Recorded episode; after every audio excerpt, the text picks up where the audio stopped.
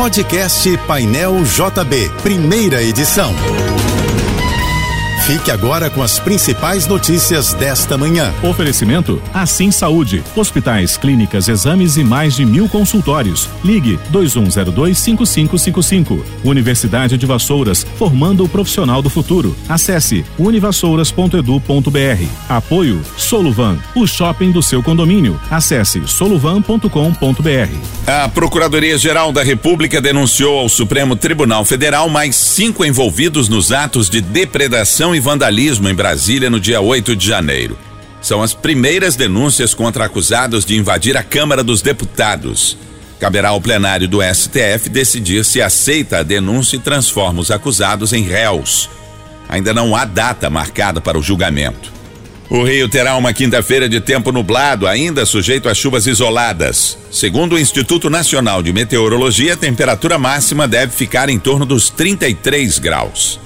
A empresa Meta restabeleceu as contas do ex-presidente americano Donald Trump no Facebook e no Instagram após uma suspensão de dois anos por violar as regras das plataformas. Com a decisão, Trump pode agora alcançar dezenas de milhões de seguidores nos dois serviços. O ex-presidente havia perdido acesso às contas em 6 de janeiro de 2021 após a meta considerar que algumas de suas postagens encorajavam apoiadores a ocupar o Capitólio para tentar impedir o Congresso de confirmar a vitória eleitoral do atual presidente, Joe Biden. A desobediência do Telegram a uma ordem judicial do ministro Alexandre de Moraes do Supremo Tribunal Federal resultou numa multa de um milhão e duzentos mil reais à plataforma. O magistrado mandou bloquear contas de pessoas que incentivaram atos antidemocráticos e a medida não foi integralmente cumprida. Foi o caso do canal do vereador e deputado federal eleito Nicolas Ferreira, do Partido Liberal de Minas Gerais. Em ofício, o Telegram criticou a ordem do ministro do STF e classificou a medida como censura. Ao aplicar a multa, Moraes justificou que a atitude do Telegram constitui um descumprimento doloso o que implica em concordância com a continuidade do cometimento dos crimes em apuração. Os cartões de auxílio alimentação deixarão de ser regulados pelo Banco Central a partir de 1 de março. A mudança faz parte de uma resolução publicada pelo BC que retira esse instrumento do sistema de pagamentos brasileiro. A autoridade monetária afirma que a retirada da regulamentação aumentará a concorrência no setor, com o desenvolvimento de novos modelos de negócios e a expansão do universo de empresas que oferecem o serviço de cartões de auxílio alimentação. De acordo com o Banco Central, serão beneficiados tanto os estabelecimentos comerciais que aceitam esse meio de pagamento, quanto os trabalhadores.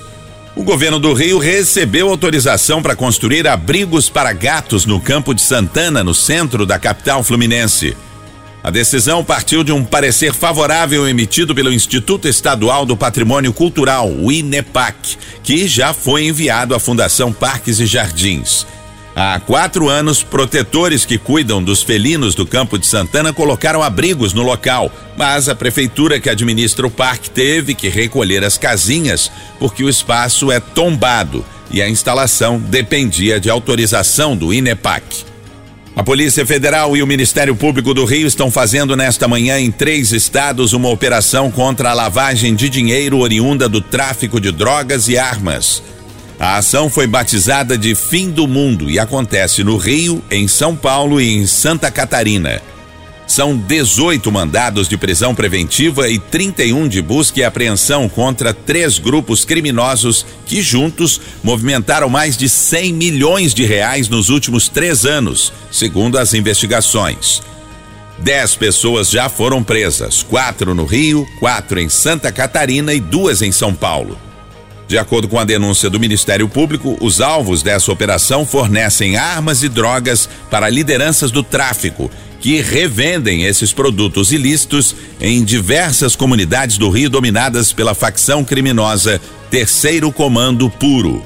Nenhuma aposta do concurso de ontem da Mega Sena acertou as seis dezenas sorteadas.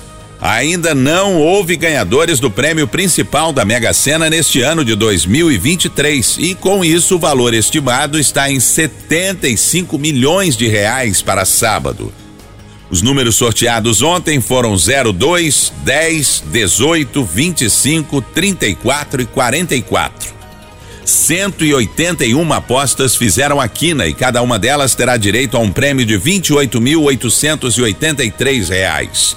Outras 11.265 apostas acertaram a quadra e vão receber 662 reais cada uma.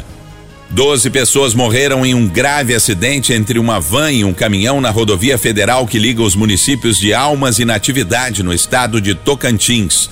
O acidente aconteceu no final da noite passada. Testemunhas disseram à Polícia Militar que o caminhão teria tentado fazer uma ultrapassagem quando bateu de frente com a van que estava na faixa contrária. A van pertence à Secretaria de Saúde do município de Almas e transportava pacientes para a realização de exames e consultas médicas na capital de Tocantins. O resultado final do censo 2022 só deve ser conhecido em abril. A informação é do IBGE, que inicialmente havia previsto a conclusão do trabalho ainda para janeiro. O Instituto esclareceu que, em fevereiro, permanecerá em andamento o processo de revisão, controle de qualidade e apuração do censo. O trabalho incluirá tentativas de reversão de recusas, revisitas a domicílios com morador ausente e verificação de domicílios vagos de uso ocasional, além de possíveis duplicidades e omissões. Você ouviu o podcast Painel JB, primeira edição.